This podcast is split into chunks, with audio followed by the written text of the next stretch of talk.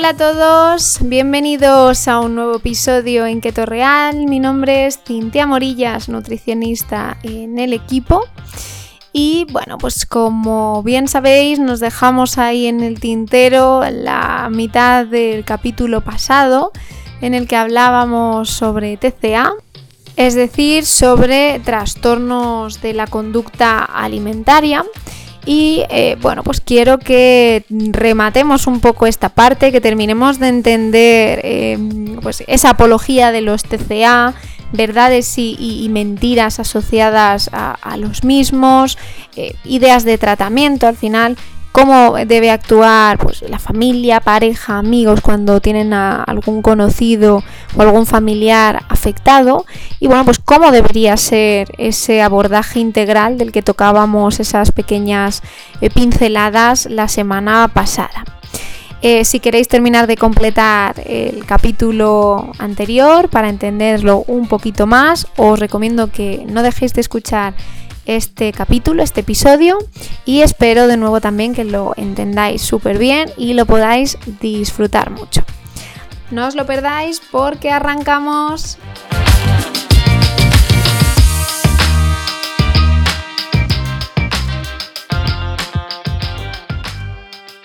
Bueno, como ya os adelantaba la semana pasada en el episodio anterior, veíamos que al final los eh, TCA o trastornos de la conducta alimentaria están aumentando notablemente.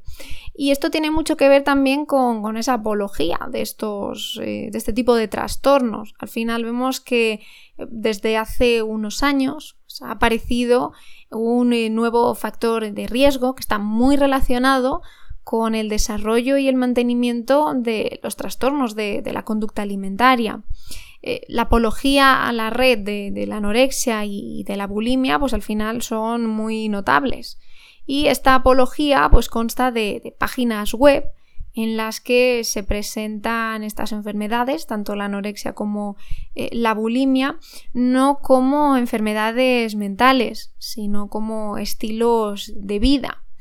Em, la anorexia y la bulimia en concreto eh, han sido llamadas como si se trataran de dos chicas, de dos amigas. Em, en el caso de la anorexia el nombre ha sido Ana y en el eh, caso de la bulimia el nombre ha sido eh, Mía. Al final vemos que ¿A qué tipo de, páginas se, se, hace apología de estas enfermedades? Pues vemos que desde blogs, foros, chats, perfiles de redes sociales, webs, incluso aplicaciones para dispositivos eh, móviles. Al final el acceso va a ser posible desde cualquier aparato con conexión a, Internet y con muy pocas eh, limitaciones. Y os preguntaréis, ¿quién crea estas páginas? Bueno, pues lo más habitual es que detrás de, estas páginas eh, estén personas que, realmente han, han estado o están afectadas por un trastorno de la conducta alimentaria y bueno, pues también eh, sienten esa identificación con los propios usuarios que visitan e interactúan con, estas páginas.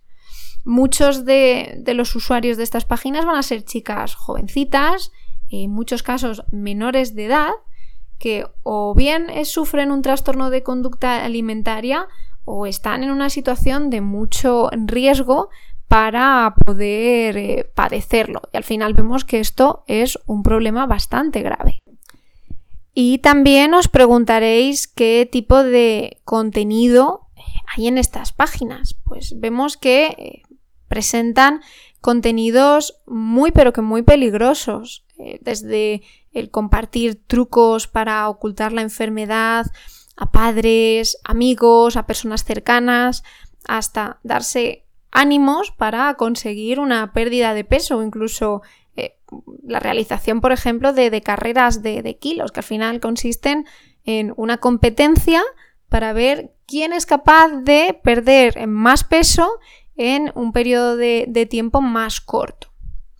Otro de los contenidos pues suelen ser las imágenes, fotografías al final durísimas de chicas que están excesivamente mm, delgadas, incluso el tono de los mensajes de estas páginas pues suele ser negativo también hacia uno mismo. incitando eh, el autocastigo, no solo eh, mediante esas conductas nocivas en cuanto a la alimentación, sino también hacia la valoración sobre uno mismo, a menudo pues cercana al desprecio del propio cuerpo y de la propia persona.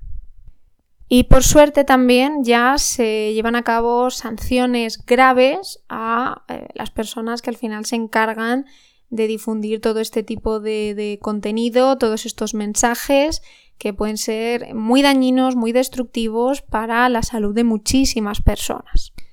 Vamos a continuar viendo esos eh, mitos, esas verdades y mentiras existentes sobre los trastornos de la conducta alimentaria. Y es que aunque actualmente hay más información y se sabe más sobre este tipo de, trastornos con respecto a años anteriores, todavía existen algunas falsas creencias sobre estas enfermedades y considero que es necesario eh, eliminarlas para conseguir una mejor comprensión de, los mismos. Vamos a empezar comentando la afirmación la anorexia y bulimia son los únicos TCA.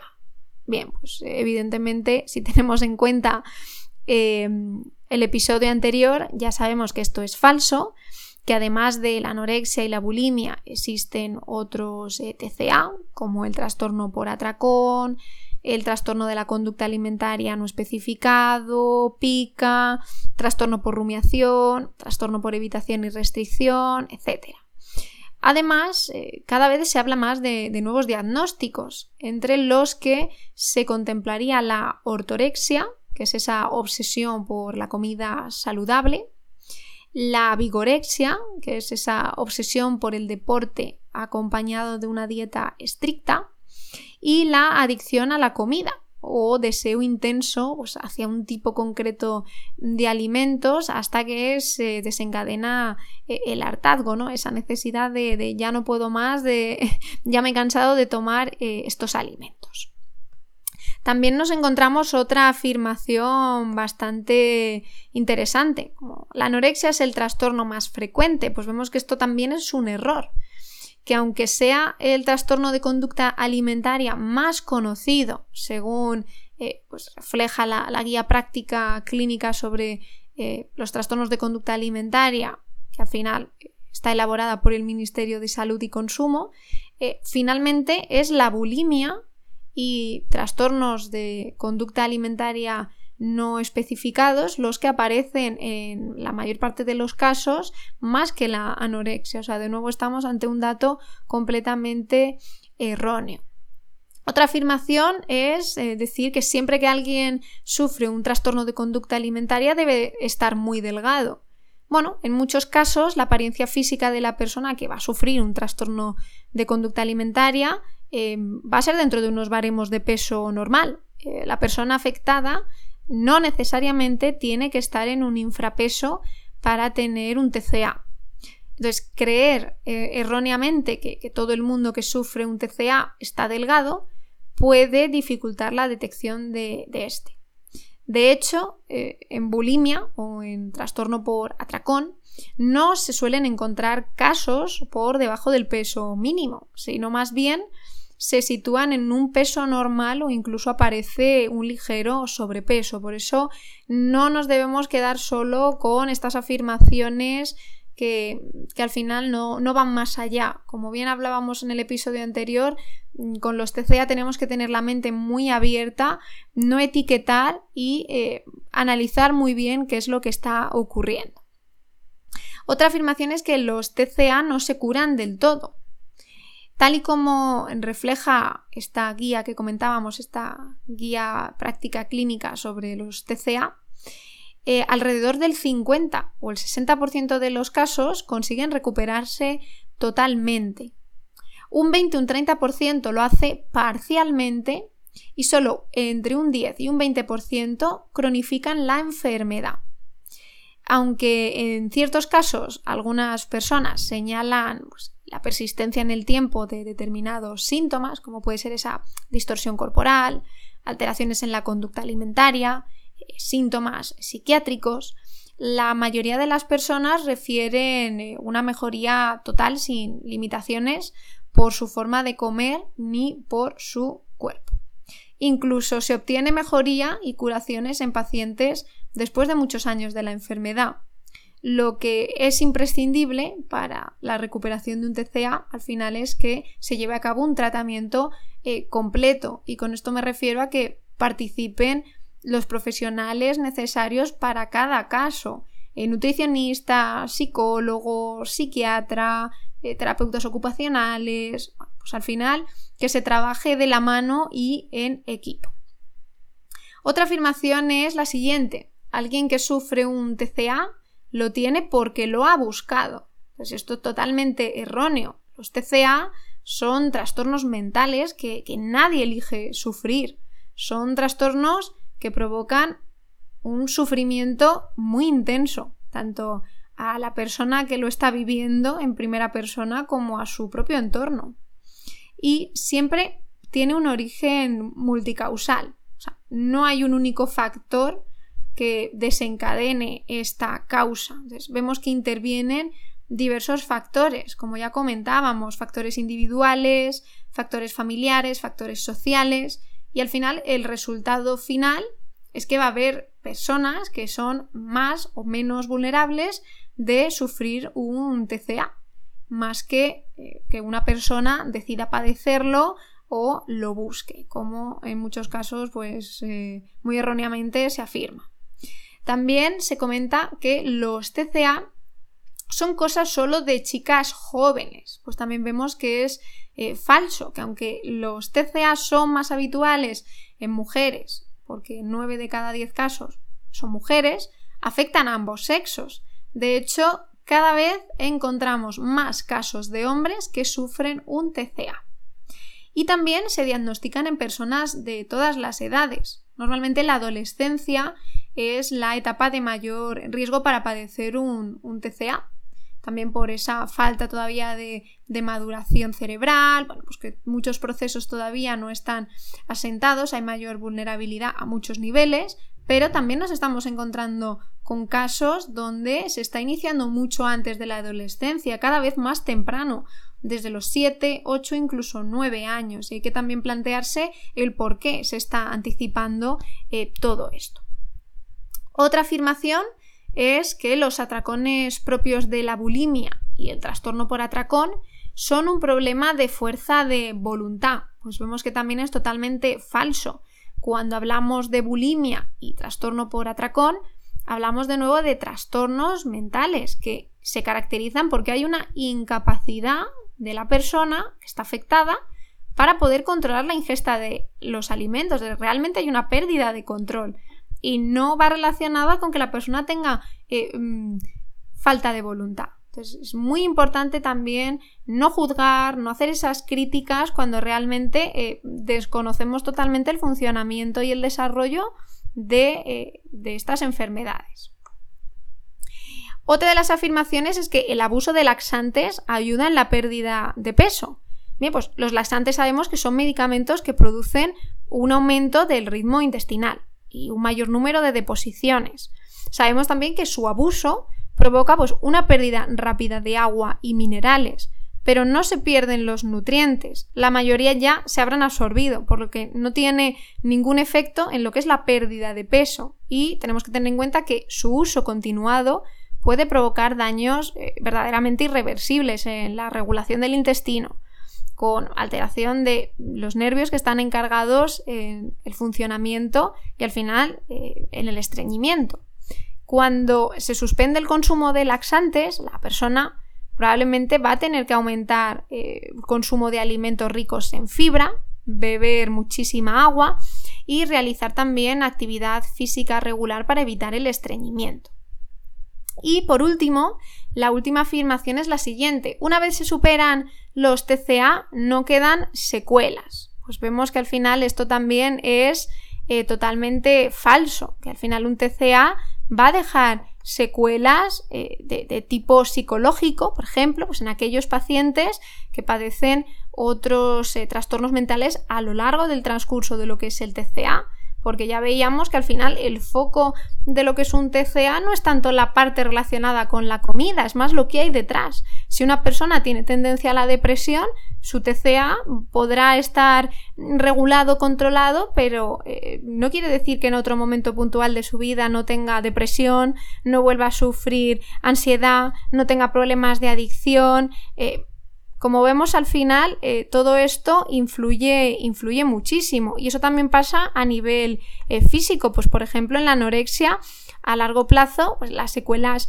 físicas más frecuentes va a ser la pérdida de, cantidad ósea, el aumento de riesgo de, fracturas, también, bueno, pues hay alteraciones en el desarrollo, en la bulimia, pues el contenido del esófago es ácido, al vomitar el ácido está más tiempo en contacto con el esófago y con los dientes, que al final pues toda esa parte no está preparada y eso eh, pues puede facilitar el que toda esa parte del esmalte se deteriore. Aparecen caries, pueden llegar incluso a perder eh, piezas. En el trastorno por atracón, pues al final después de ingerir grandes eh, cantidades de alimento, pues puede haber fracciones en el esófago que si no se tratan a tiempo, pues pueden ser eh, mortales y a largo plazo también pues, el que pueda causar obesidad, hipertensión arterial, problemas con el colesterol, etcétera. Como vemos al final sí que tiene gravedad. Y ahora bien, después de comentar todas esas afirmaciones, eh, como veíamos, erróneas, pues vamos a seguir eh, con cómo podemos ayudar realmente a personas que tengamos en nuestro entorno que, que lo sufran. Por ejemplo, imaginaos que tenéis una pareja que, lo está sufriendo y, queréis ayudarla. Pues, eh, ¿Qué debemos hacer? En primer lugar, tenemos que eh, tener en cuenta que esto es un problema que puede ser muy grave, que todavía hay mucha gente que tiende a pensar que son manías, que es una moda, que la persona está haciendo tonterías con la comida y que la mejor manera de resolverlo es eh, mano dura o hacer como que no pasa nada. Pues ahí vemos que esto sería un error. Si es tu pareja, pues eh, yo te recomiendo que mm, hables eh, con serenidad y que al final quede súper claro que lo que quieres es ayudarlo. Y el primer paso, al final, es buscar eh, la opinión de un especialista, donde al final eh, la familia eh, y la pareja vayan también de la mano, porque al final todo el núcleo vemos que desestabiliza a la propia persona. bueno, pues contactar con un nutricionista, contactar con un psicólogo para que se aborden ambas eh, disciplinas desde cada uno de los puntos de vista y si no estamos seguros de lo que pasa o el paciente se, niega a acudir, pues eh, sobre todo que, reciba una ligera orientación para eh, que nos pueda ayudar. También, bueno, pues mantener una actitud y una conducta neutral. Intentar, intentar mostrar ese apoyo, acompañar, respetar, no juzgar pero también debemos de tener mucho cuidado de no caer en la sobreprotección y hacernos amigos del trastorno, que esto también pasa mucho. Sobre todo ser muy paciente y muy constante, porque el tratamiento es largo y debemos mantener una serie de, pautas eh, durante bastante tiempo. Eh, no perder toda la energía en el principio y luego desistir. Al final, eso es un factor también clave. ¿Qué evidentemente no debemos hacer? Pues no precipitarnos, eh, no pensar que el problema se va a resolver en, dos días, porque es una situación difícil y requiere de esa tranquilidad y esa serenidad de pensar antes de actuar. No castigar en este caso a, la pareja, pues que a veces con el fin de ayudar podemos decir y hacer cosas que, que, bueno, pues que a la persona le vayan peor. Por ejemplo, si la obligamos a comer ciertos alimentos, no dejarla ir al baño sola, el tono de voz con el que al final le transmitimos eh, los mensajes, pues probablemente no sea muy favorable. Entonces, al final estos profesionales especializados en TCA nos van a orientar sobre esas pautas de cómo actuar. También no caer en los engaños ni en la manipulación de la persona afectada, porque al final esa persona tiene un problema y va a intentar convencernos de que no está pasando nada. Entonces, no debemos perder de vista que es una enfermedad psíquica, no física, aunque sea el cuerpo el que esté sufriendo las consecuencias. También eh, no es necesario que, pongamos etiquetas y que busquemos a toda costa decir es que tienes esto o es que tienes esto otro. La etiqueta no es necesaria. Lo que necesitamos es que la persona empiece a asumir que algo no va bien y que hay algo que le está generando un malestar y que le está haciendo eh, sufrir. Nos da igual que eso sea anorexia, que eso sea bulimia, que eso sea trastorno por atracón. No buscamos el poner una etiqueta, buscamos eh, la propia conciencia por parte de la persona de que algo está pasando y sobre todo pues siempre sin perder eh, ese, ese apoyo. Y para cerrar este episodio me gustaría que reflexionásemos juntos sobre eh, el significado, sobre lo que supone recuperarse de un TCA, porque es algo que no es tan obvio como se pueda pretender asumir. Eh, si nos basamos en estudios, ambos investigan sobre distintos resultados. Ninguno de ellos habla totalmente de recuperación. Por ejemplo, en anorexia encontramos medidas de aumento de peso tomadas como objetivación de la recuperación.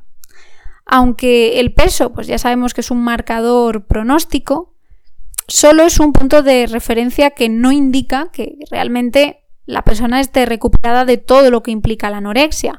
Sí, habremos conseguido el factor principal en estos casos porque ya no estará por debajo de el peso que debería tener en función de sus características, pero todavía puede seguir teniendo y presentando rasgos que impliquen que eso sigue estando ahí. Y tampoco esto nos indica que no vaya a recaer en meses y años posteriores. todo estudio supone pues, unos resultados provisionales, en este caso pues, sobre el peso, con unos seguimientos variables. Otros estudios muestran medidas eh, múltiples compuestas por medidas físicas y también, bueno, pues esa escala de bienestar psicosocial u otras eh, evaluaciones.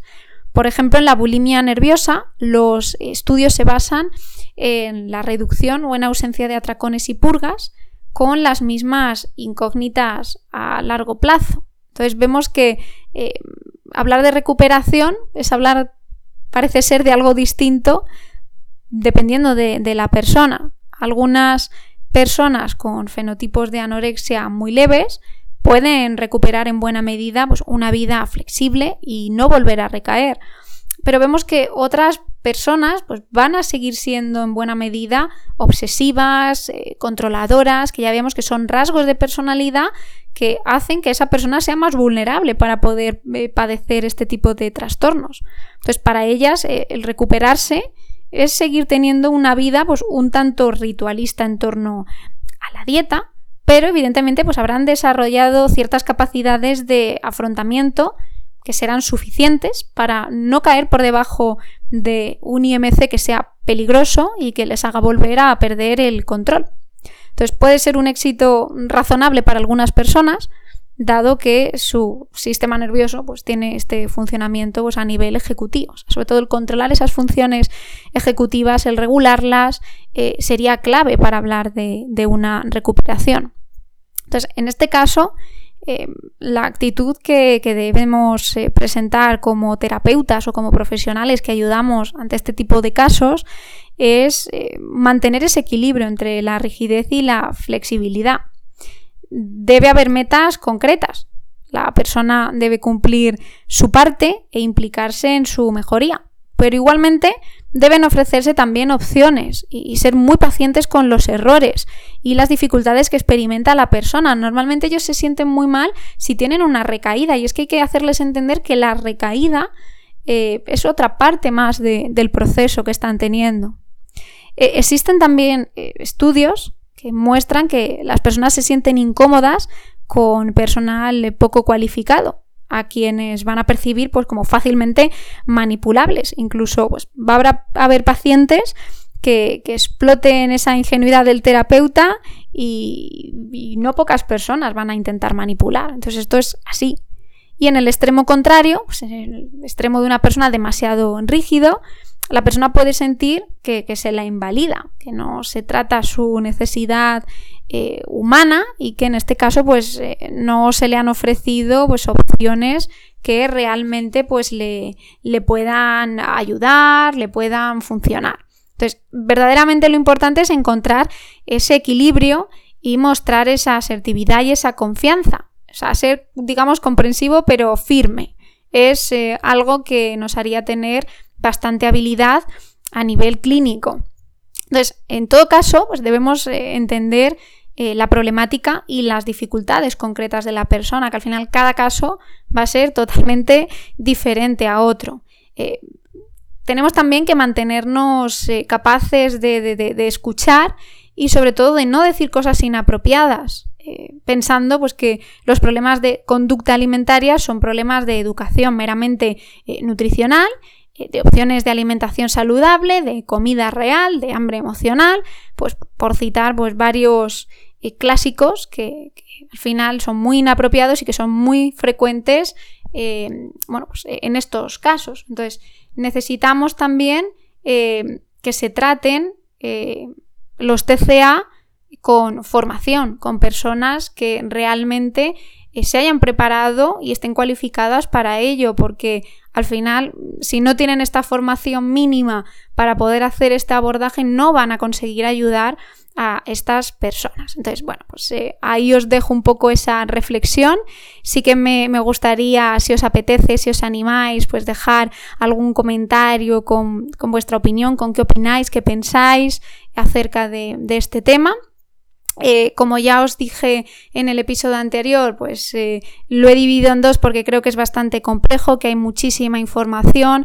He intentado sintetizarlo mucho y, hacerlo de una forma pues mucho más cercana, eh, explicar con, detalle y, bueno, pues de una manera mucho más sencilla y más fácil todo lo que es este grueso de enfermedades tan complejas. Y bueno, espero que os haya sido de, gran utilidad. Eh, por mi parte, como siempre, pues estoy muy agradecida de toda la gente que estáis ahí, que nos escucháis. Eh, hablo por, parte de todo el equipo maravilloso que hay detrás de, Keto Real y os animo pues a que sigáis dejándonos todas vuestras sugerencias sobre aquellos temas que queréis eh, escuchar que os animéis a empezar vuestro proceso de cambio con nosotros y, nada, muy agradecida por todo el cariño y por todas las respuestas de apoyo, de afecto que, nos dais a, a diario. Sin más, os deseo una muy feliz semana y nos vemos en un próximo episodio.